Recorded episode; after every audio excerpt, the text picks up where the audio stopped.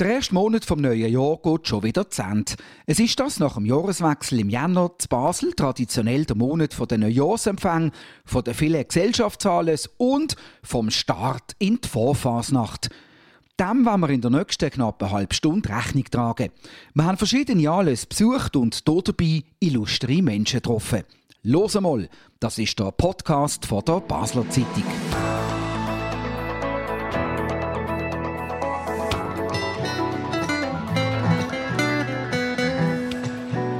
Dezente Live-Musik aus dem Hintergrund, eine gediegene Ambiente mit dimmtem Licht, Stehtischli und mehreren Schminefeuer, wenn auch nur projiziert auf den grossen Bildschirm. Mein Name ist René Häfliger und ich befinde mich am Jännertrunk. Das ist der letzte Neujahrsempfang in Basel, wo in dieser Woche auf Einladung von der Messe Schweiz im Foyer von der Eventhalle stattgefunden hat. Und ich habe hier Florian Faber, der CEO von der Messe Schweiz, gefragt, warum sie ihren Anlass so Sport machen und ob sie bewusst wenn die Letzte sind in der Reihe den Neujahrsempfängen. Ich nehme es immer so ein bisschen wie die Weihnachtskarten. Du kriegst an Weihnachten oder Weihnachten kriegst du viele Karten geschickt und jetzt kommen wir mit dem Neujahrsabro, kommen wir sozusagen am Ende vom Januar und somit bleiben wir schön im Gedächtnis der Leute, sodass sie hier alle wieder zusammenkommen und das ist das Schönste, jetzt gerade aus der Pandemie rauszukommen und man sieht hier, wie wir wieder alle miteinander irgendwie auch zusammen sein können. Jetzt sagen Sie schnell, Sie reden Hochdeutsch. Was haben Sie denn genau für eine äh, Verbindung zu Basel? Bei Ihrem Speech hat man erfahren, es ist eine flüssige, hat aber nicht mit Apparat zu tun. Also erstmal darf ich sehr stolz sagen, dass ich seit dem Jahr 2021 stolzer Doppelbürger bin. Äh, mittlerweile zwölf Jahre hier in der Schweiz. Aber meine Verbindung ist eigentlich, wie ich so schön gesagt habe, wenn man hier mal in den Rhein springt und dann nicht an der Kaserne Brüvé aussteigt und dann sich einfach treiben lässt, viele, viele Stunden, kommt man in die schöne Stadt Düsseldorf. Das ist meine Heimatstadt und das ist sozusagen die flüssige Verbindung, die ich mit Basel habe seit Kindesbeinen. Wunderbar, also dann viel Erfolg im 23. Vielen herzlichen Dank. Im September hat sie angefangen. Als Nachfolgerin von Daniel Egloff ist sie in grosse Fußstapfen vertreten und bis jetzt ist es eher ruhig geblieben um sie. Die Rede ist von der Letizia Elia, der neuen Direktorin von Basel Tourismus. Ich bin gerne zurückgekommen. Ich war jetzt die letzten paar Jahre in Zürich. Gewesen. Eine gute Zeit dort, äh, im, im, Tourismus auch, bei Schweiz Tourismus. Aber für mich ist es ein absolutes Privileg, jetzt wieder hier heimzukommen und meine Heimat dürfen zu markten in der Schweiz und im Ausland. Was ja im Moment leider wahrscheinlich nicht unbedingt der einfachste Job ist. Ja, das ist richtig. Wir haben nach wie vor Herausforderungen, aber ich glaube, wir haben auch eine schöne Ausgangslage mittlerweile. Wir spüren, dass die Menschen wieder reisen wollen, dass Leute zusammenkommen sie wollen mieten, sie wollen wieder Events organisieren und das äh, führt dazu, dass sich das Jahr doch besser als erwartet erholt hat, jetzt gerade in der zweiten Hälfte und wir wirklich eine schöne Planungsausgangslage jetzt auch haben für die Zukunft. Und mit was, wenn Sie denn jetzt im 23 äh, die Touristen, Touristinnen nach Basel locken? Also wir haben sicher die Freizeitgäste, oder? Viele Schweizer, die auch Basel Liebe gelernt haben in der Zeit der Pandemie, wieder hier bei uns begrüßen. Aber natürlich auch unsere Kampagnen im Ausland verstärkt spielen und, und freuen uns, dass es keine Einschränkungen mehr gibt, dass die Gäste auch gehen können. Und äh, sonst wollen wir auch wirklich den Kongresstourismus äh, ankurbeln, Kongress akquirieren, gewinnen von Basel. Da haben wir eine hervorragende Ausgangslage und auch schon damit gestartet und erste Erfolge können verzeichnen. Abschließend welches ist denn der Lieblingsplatz in Basel von der neuen Basel Tourismusdirektorin? Das ist ein bisschen ein Klischee, aber ich glaube, das ist der Rhein. Selber auch am Abend schwimmen? Sehr gerne, immer, ja. Also dann sehen wir uns im Sommer auf einen Rheinschwumm. Ich freue mich, danke. Für einen Rheinschwumm ist es jetzt noch ein bisschen zu kalt, aber für viele ist es immer wieder ein beliebter Vorsatz. Mehr Schwimmen, mehr Sport und mehr Bewegung. Wir machen unsere Runde am Jännertrunk weiter und fragen den Basler Erziehungsdirektor, der Konradin Kramer, wie er es denn so hat mit Vorsätzen und vor allem, wie lange sie am X anheben. Jetzt ist der 24. Januar und das heisst, die Neujahrsvorsätze sind alle schon gebrochen. Die, die heben jeweils höchstens zwei, drei Wochen. Also nichts mehr besser machen, ist schon vorbei. Nein, es ist, ja, ja, genau. es ist leider so. Dann ist es ja nicht so schlimm gewesen, oder? Es sind auch nicht so wahnsinnig äh, grosse Vorsätze gewesen. Einer war, ich habe mir einmal mehr vorgenommen, pünktlicher zu sein, weil ich finde, das ist so etwas Unmögliches, wenn man zu Sport kommt und gleich komme ich immer zu Sport. Nicht eine halbe Stunde, aber so die fünf Minuten, die man eigentlich auch wirklich gut könnte vermeiden könnte. Und das habe ich jetzt aber schon wieder zwei, drei Mal nicht geschafft. Und das, das fuchst mich echt, weil ich finde, das kann es irgendwie nicht sein, dass man fünf Minuten Sport kommt, dann kann man auch fünf Minuten zu früh kommen. Eben, also in dem Fall arbeiten dran, oder? Sie haben es auch nicht gerne, wenn Schüler Sport in den Unterricht kommen als Erziehungsdirektor. Ja, genau, genau. Es ist eine Frage irgendwie vom Anstand derer, die pünktlich sind, dass man die nicht warten lässt und äh, an dem muss ich noch arbeiten. Also, wir arbeiten daran, verlassen den Jännertrunk und tauchen ein in die Basler Vorfasnacht. Hier hat am letzten Wochenende das offizielle Preistrummeln und Pfeifen stattgefunden, wo Fasnachtsmusik auf allerhöchstem Niveau geboten hat. Auch bei den Kleinsten. In der Kategorie Pinkies, wo es eine neue Pfeiferkönigin gegeben hat und bei den Tamburen der amtierende König seinen Titel verteidigt hat. Im Rang 1 somit Trommelkönigin oder Trommelkönig bei den Pinkies von 2023 ist die Startnummer 1000 und 71. Schier Obrist. Auf Platz 1 bei den Pfeifer ist die Startnummer 1024 Alice Kolb bei den Arabaschi. Wir wollen uns jetzt mit den jüngsten Königinnen und Königen unterhalten von der Basler Fasnachtswelt im Jahr 2023, der Alice Kolb von den Arabaschi, der bei den Pinkies zum ersten Mal gewonnen hat, und dem John Obrist von der Olympia, der bei den Tamburen seinen Titel vom letzten Jahr hat können verteidigen. Ladies first. Alice, erzähl mal, was geht dir so durch den Kopf, wenn du allein auf der Bühne stehst und die Marsch spielst? Ich tue einfach meine Noten vorstellen, damit ich auch alle Töne richtig habe. Und nervös bist du nicht? Ein bisschen. Und was machst du dagegen? Ich tue einfach spielen und viel fassen nicht lang, dann tue ich so überlegen. Hast du denn beim Spielen gemerkt, dass es dir gut läuft? Ja. Wie hast du dich vorbereitet auf den Auftritt? Ich habe jeden Tag eine halbe Stunde etwa gegeben, damit ich auch alles habe. Und ja, Und was hast du für einen Marsch gespielt? das Leckerli. Ist das dein Lieblingsmarsch? Ja. Das habe ich noch halber gedacht. Hey, John, wie war das bei dir? Du hast ja letztes Jahr schon gewonnen. Ähm, aber die Freude ist wahrscheinlich genau gleich groß. Wie ist es denn dir gegangen auf der Bühne? Also bei mir ist wie immer, also ich, ich stelle mir immer so vor, also ich übe halt immer mit meinem Vater im Kallo, dann stelle ich mir immer vor, ich war dort im Kallo und trommle dort. Und was möchtest du mal noch erreichen mit der Trommel? Ähm, ich möchte mal bei der alten Trommelkönig werden. Also dann wünschen wir euch viel Erfolg, John. Schöne Fasnacht. Danke, dir auch. Auf was freust du dich am meisten an der Fasnacht, Alice? Ähm, auf der Straße spielen. Also viel Spaß. Danke. Wir wollen die Gelegenheit nutzen und in einer kompetenten Runde mal über die Basler Fasnachtsmusik gestern, heute und morgen reden. Was macht das Trommeln und Pfeifen für eine Entwicklung und wo führt die Entwicklung an? Wir machen das mit niemand geringerem als Michael Robertson, dem erfolgreichsten lebigen Komponist und Arrangeur. Er ist in dieser Funktion und auch als Instruktor seit Jahrzehnten der Präger von der Basler Fasnachtsmusik schlechthin. Die Katrin Balmelli-Catalan ist mit 10 Siegen die erfolgreichste Pfeiferin in der Geschichte vom Offiziellen und auch in der Runde ist der Lukas Minder, ebenfalls ehemaliger Trommelkönig und heute Jurychef von der Tamburen. Katrin, was hat das Niveau in den letzten 20 Jahren, seit der Zeit, wo du deine Siege heimgetragen hast, bis heute für eine Entwicklung durchgemacht? Ich glaube, das Niveau hat einen riesen Gump gemacht. Wenn ich heute höre, was die Jungen gerade am Finale jetzt hier geboten haben, das ist wahnsinnig. Das ist sehr beeindruckend und eine große Freude, ähm, dass sich das so derart weiterentwickelt und wir die Musik äh, so können genießen Ich sehe das ähnlich. Lukas Minder, wie ist das bei den Dammbauern? Hast du das auch so erlebt, dass vor allem in der Einzel- und vielleicht Solo-Duo-Konkurrenz die Jungen und die Alten viel näher beieinander sind vom Niveau her als früher noch? Das kann man so sagen, dass das äh, tatsächlich der Fall ist. Und das Zweite, was man natürlich in diesem Zusammenhang auch muss berücksichtigen muss, es hat zwei, drei Veränderungen auch im äh, Wettspielreglement gegeben, wo jetzt die Jungen bis 18 mitmachen dürfen. Und das ist schon ein, ein rechter Unterschied. Früher war das nur bis 16 gesehen. Das heißt, die Jungen heutzutage, wenn sie bis 18 können mitmachen sind sie natürlich auch schon auf einem recht erwachsenen Niveau. Und darum kann man schon sagen, generell ist, hat sich die Lücke ein bisschen geschlossen. Spallenberg, Fritzli, Synkopia, Hofner und so weiter und so fort.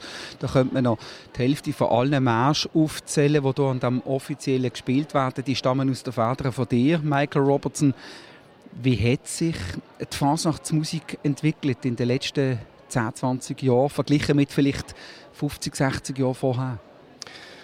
Also ich würde sagen, es ist äh, sehr viel anspruchsvoller geworden, die Musik. Also dort äh, steckt sehr viel mehr drin. Es hat viel mehr dynamische Angaben. Es wird viel mehr genau kennzeichnet, wie man was zu spielen hat, also mit Staccati, mit Akzentzeichen und so weiter. Das sieht man in den alten Märschen eigentlich nicht so. Es gibt auch keine Tempoangaben und nichts. Und das ist viel genauer notiert jetzt in den neuen Märschen. Nicht nur in meinen, sondern auch in anderen, die auch entstanden sind in dieser Zeit kommt man hier noch nach vom Niveau her? Also es wird immer schwieriger, auch am Offiziellen mitzumachen.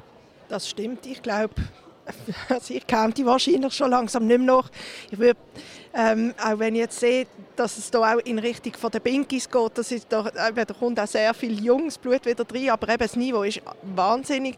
Ähm, und ähm, ja, ich glaube, da lasse ich das Piccolo besser auf der Seite. Wie ist das bei den Dammbauern?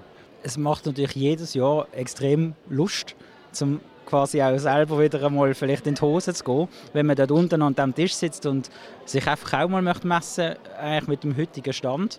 Ähm, ich wüsste jetzt nicht, ob das von großem Erfolg äh, gekrönt wäre, weil, äh, weil, es braucht dann schon ein recht Stück Arbeit, dass man da wieder an dieser äh, Liga kann mitspielen kann. Das ist definitiv der Fall. Vielleicht noch etwas, was der Michael gerade angesprochen hat, eben mit, der, mit der neueren Notation, mit der Literatur aus den letzten Jahren. Die hat maßgeblich finde ich, dazu beitragen, dass sich das Niveau verbessert und verändert hat.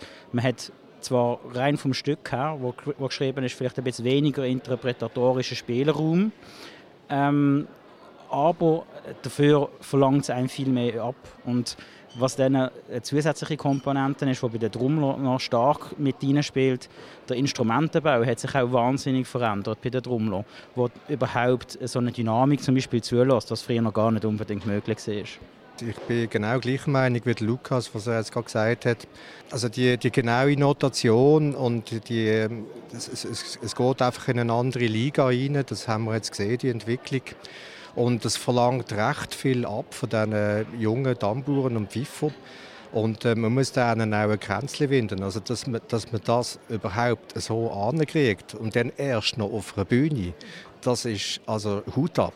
Äh, das ist harte Arbeit und ähm, da kann ich nur eben den Hut ziehen. Du schreibst die Marsch, du bist der Präger von der Fasnachtsmusik. Muss man sich da selber auch mal ein bisschen auf die Finger hauen und sagen, jetzt muss ich mich wieder mal selber im Zaun halten und etwas schreiben, wo auch die breite Masse dann kann spielen kann? äh, da bin ich nicht so gut. ähm, doch, also ich, ich, ich, schreibe natürlich nicht verrücktes Zeug nur, also nicht so spielbares Zeug. Ich schaue schon, dass es, äh, ich kenne ja so ein bisschen die breite Masse, weiß, was möglich ist. Und äh, ich finde es immer interessant, auch ein bisschen einen Ansporn zu schaffen, dass es auch ein bisschen einen Anreiz gibt, um das dann auch können und, und dann auch zu üben. Weil das bringt dann auch äh, der Einzelne oder dann auch sogar eine ganze Gruppe einfach nur weiter die Jungen, die sind im Vormarsch, auch eure selber. Und das macht natürlich äh, die Mama, die erfolgreichste ähm, Pfifferin am offiziellen, besonders stolz. Das ist wirklich eine Freude, wenn die eigenen Kinder nachgucken. Ähm, Michael, das weißt du auch. Ähm, das ist wirklich schön. Und manchmal denke ich, ich bin fast nervöser im Hintergrund als selber auf der Bühne. Da hat man es in der Hand ähm, und, und schaut nicht zu, wie, wie die Kinder nervös sind oder irgendwie eben sich freuen und vorbereiten, üben und, und sich mit einem Marsch auseinandersetzen. Und, ähm, aber es ist eben schön, dass es eben weitergeht, dass es die Tradition weiterlebt und, und dass sie genauso Freude haben wie wir damals auch. Das offizielle lebt von Rang gewinnen und nicht gewinnen. Kann man das überhaupt noch jurieren auf diesem Niveau? Ja, ich glaube, es möglicherweise ist eben, vorne ist es oft auch ganz nah zusammen, ähm, aber ähm, man, hört, man hört schon zwischen, zwischendurch Differenzen und, und ähm, Unterschied, ähm, auch wenn das Niveau jetzt gerade auch besonders so in einem Final, da ist es sehr dicht beieinander. Da starten wirklich die Besten von den Besten. Es geht ja auch gar nicht darum, dass eine Jury eine einheitliche Meinung hat ähm, zum Sieger. Sondern darum sind wir auch an so einem Anlass sechs Juroren, ähm, weil es halt eben, jeder hat seine subjektive Meinung und zusammen gibt es ein objektives Bild und dann der wohlverdiente Sieger oder die wohlverdiente Siegerin. Und das ist, glaube ich, auch äh, eine Methode und ein Konstrukt, das richtig ist, dass es so funktioniert. Jetzt stelle ich fest, dass es für Tamburen einiges gibt, wie so, so, so Trommelakademien und so, die dienen sich zusammenglicken übergreifend. Bei den Pfeifer fehlt das ein bisschen, Michi. Ja, ähm, kann man glaube so sagen. Ja. Also offiziell so Akademien gibt es vielleicht nicht so viel in dieser Anzahl, wie es bei den Tamburen der Fall ist. Ähm, das könnte man vielleicht ein bisschen fördern auf, auf dieser Seite. Ähm, ich glaube, die Pfeifer haben so ein bisschen eine andere Art und, äh, Art und Weise, das Ganze anzugehen. Sie, sie treffen sich, glaube auch privat und, und kommen pfeifen mal zusammen, kommen machen mal hier Grüppli zusammen, hier mal Grüppli zusammen. Äh, so ein bisschen blauschalber und, und lernen so voneinander. Das ist auch ein Unterschied zu früher. Das hat man früher eigentlich auch nicht gemacht. Es ist viel offener. Ähm, also die Kollegialität zwischeneinander ist, ist also auch bewundernswert. Das ist ein ganz toller Nebenaspekt, wo, wo, wo ich beobachte in der Fasnachtsszene, der große Freude macht, besonders bei den Jungen. Du nix, Kathrin, siehst du das auch so? Ja, absolut. Also ich finde es wirklich auch schön, wie sich die Jungen vom, äh, zusammendienen, wie sie auch eben für die Fasnacht neue Dienstagsgrüppchen machen mit eigenen Kostümen und wirklich auch Freude haben an dieser Fasnachtstradition.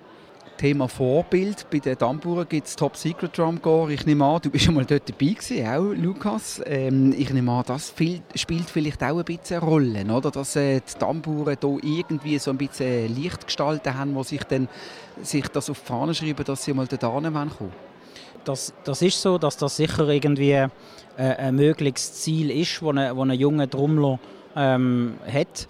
Auf der anderen Seite muss man aber auch sagen, für äh, bei Top Secret können Showtrommler sein, muss man nicht am offiziellen ähm, in der vordersten Rang mit trommeln. Also das ist sicher irgendwie ein Ansporn, ja, aber es ist nicht so, dass irgendwie bei Top Secret so eine, dass nur Ranglisten aus den letzten Jahren angeschaut werden und sagen, da ist der Cut, die dürfen nicht mitmachen. Also ähm, ein guter Showtrommler muss nicht zwingend auch ein bombastischer Basler Tambour sein.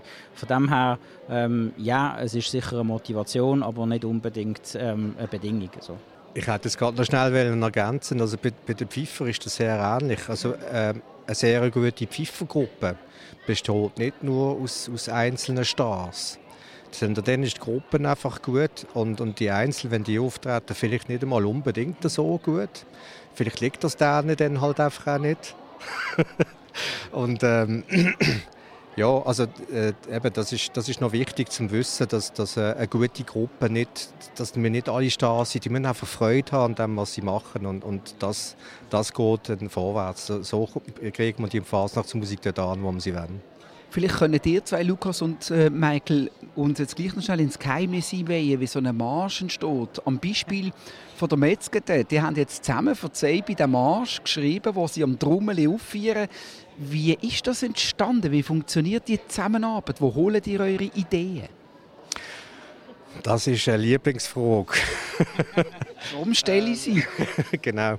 Ähm, das ist manchmal sehr, sehr unterschiedlich. Also ich kann das jetzt mal von mir mal so sagen. Also es, es braucht einfach eine Kreativphase. Und für, zum Kreativsein braucht man Zeit.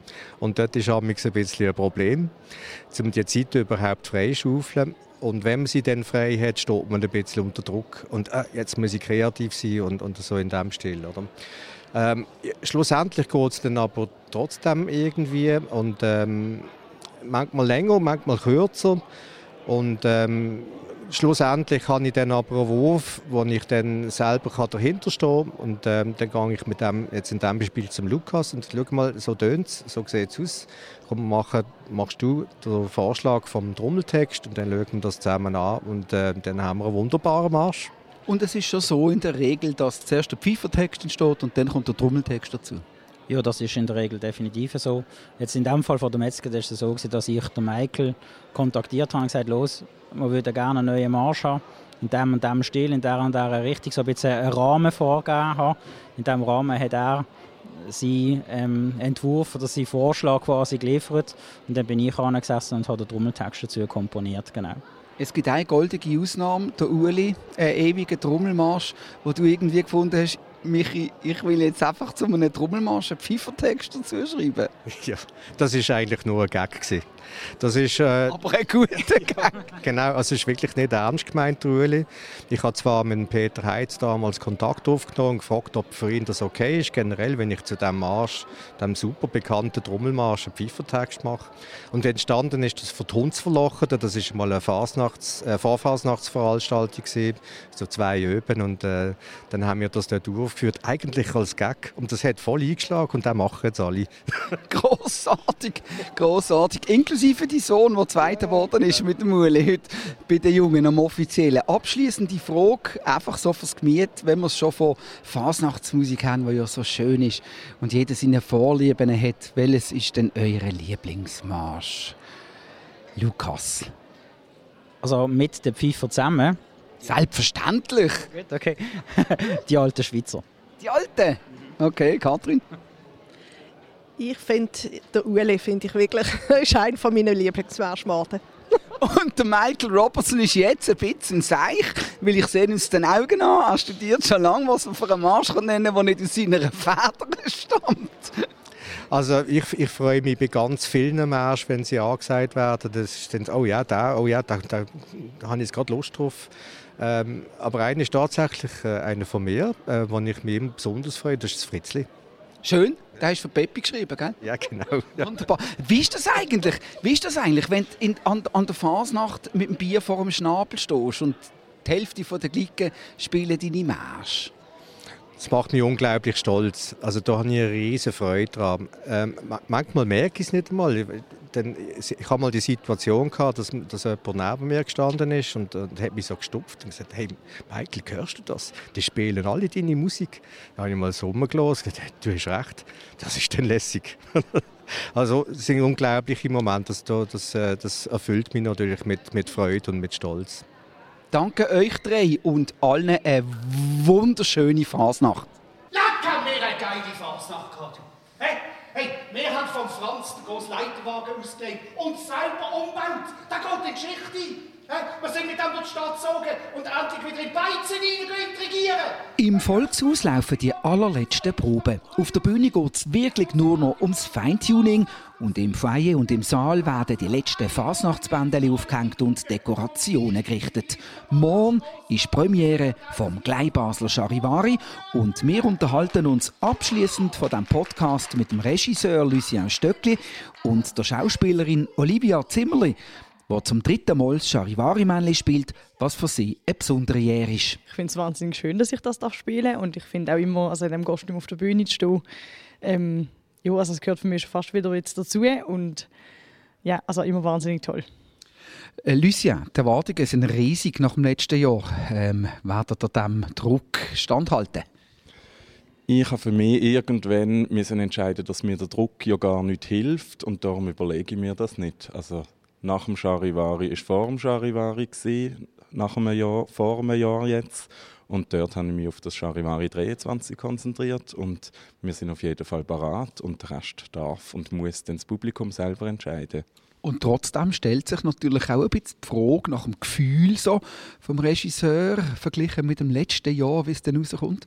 Ich habe ein sehr gutes Gefühl, sie sind alle wahnsinnig motiviert und haben alle Freude gehabt, als sie das erste Mal ihre Texte gekriegt haben und haben sind voller Begeisterung auf der Probe dabei gewesen. und ich denke, dort hat man ja spätestens schon mal gespürt, wenn irgendetwas nicht ganz gut wird laufen. Olivia, kann man schon etwas sagen jetzt aufgrund von der Probe, auf welches Rahmenstückchen, dass du dich am meisten freust, auf welche Rolle dass du dich am meisten freust, wenn du so viel kurz vor der Premiere vielleicht schon darfst verraten? Also aufs Charivari-Männchen auf jeden Fall.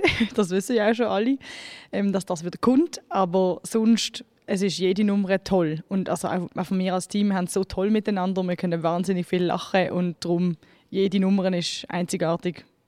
Genau. Lucian, du bist äh, ein Leihmacher vom Charivari sozusagen. Du schreibst alle Rahmenstücke und bist Regisseur, bist ein sehr erfolgreicher Schnitzelbänkler, bist beim Offiziellen in der Jury. Gibt es irgendetwas im Zusammenhang mit Fasnacht, wo du nicht kannst? Ja, ich bin sicher noch nie auf einem Wagen oder auf einer Chaise Ich bin noch nie in einer Guckenmusik dabei gewesen. Es gibt sicher noch Sachen an der Fasnacht, aber es gibt viele Sachen an der Fasnacht, die mich interessieren und, und dort probiere ich mich einzusetzen, überall, wo ich kann und habe dafür ganz viele andere Sachen, die ich nicht kann, die aber nichts mit Fasnacht zu tun haben. Eben Regisseur vom Charivari und Autor von sämtlichen Textbeitragen. Wie viel Zeit und ab wann nimmt Charivari die Leben ein? Die Schlussnummer die ist wieder vom Roman Huber und Michael Robertson. Zusammen haben sie das musikalisch äh, zusammengestellt und dort ist auch der Text vom Roman Huber. Sonst die anderen Rahmenstücke sind von mir und das das passiert das ganze Jahr. Also, äh, tatsächlich habe ich jetzt schon erste Ideen für das Charivari 24. Ich hoffe, ich darf dann nochmal Regie führen. Und das passiert einfach immer. Also das, ist, das sind Listen, die ich führe. Ich sammle Ideen und und gehe die Liste immer wieder durch und dann ist es einmal unter der Dusche, einmal ist es auf dem Velo, einmal ist es im Tramle, wo mir wieder irgendeine Idee kommt. Und das wird alles notiert und immer wieder ja, überarbeitet. Und im Sommer fange ich dann an zu schreiben tatsächlich, dass ich so erste Textteile zusammenbaue und Schluss, Schlusspointe suche und dann fliegt die Hälfte von diesen Ideen raus und am Schluss bleiben dann die paar Rahmenstücke, die auf der Bühne landen, die werden dann im Herbst fertig geschrieben und dann fangen wir verproben. Wie viel wird dann noch geändert während der Probe? Sehr wenig. Also es, gibt, es gibt immer wieder einmal Textteile, wo den Schauspielerinnen und Schauspielern nicht liegen und dann fragen sie, darf ich das auch so sagen? Und es kommt die ein oder andere Idee mal dazu, aber sie mir nicht Text groß umlehren. Da schaue ich, dass es eigentlich fix steht, wenn sie das Textbuch kriegen. Olivia, wie ist das so mit dem Lucien als Regisseur? Angenehm oder schwierig? ähm, es ist sehr toll, er macht das gut, er ist zu allen gleich, das ist sehr, das ist sehr toll. Er sagt auch immer eben, wir sind alle gleich, egal ob wir jung, alt, viel, wenig, viel Erfahrung oder wenig Erfahrung haben. Ähm, und er sagt auch, dann sind Proben und dann sind sie auch wirklich. Also man kann sich wirklich an einen Plan halten. Er ist auch ein bisschen streng, wenn man zu spät kommt. Aber sonst ist es wirklich sehr lässig. Hey, wir wünschen euch eine Bombenpremiere und eine Hammer Charivari 2023. Danke vielmals, René. Wir freuen uns. Wir freuen uns wahnsinnig. War «Los einmal», der Podcast von der Basler Zeitung. Jeden zweiten Freitag neu auf batz.ch und überall, wo es Podcasts gibt. Uns hat es gefreut, sind ihr dabei gewesen. Kritik, Lob, Anregungen oder Fragen zu «Los einmal» via E-Mail an podcast.batz.ch. Wir freuen uns auf übernächste Woche. Bis dann viel Freude, viele tolle Begegnungen und eine gute Zeit.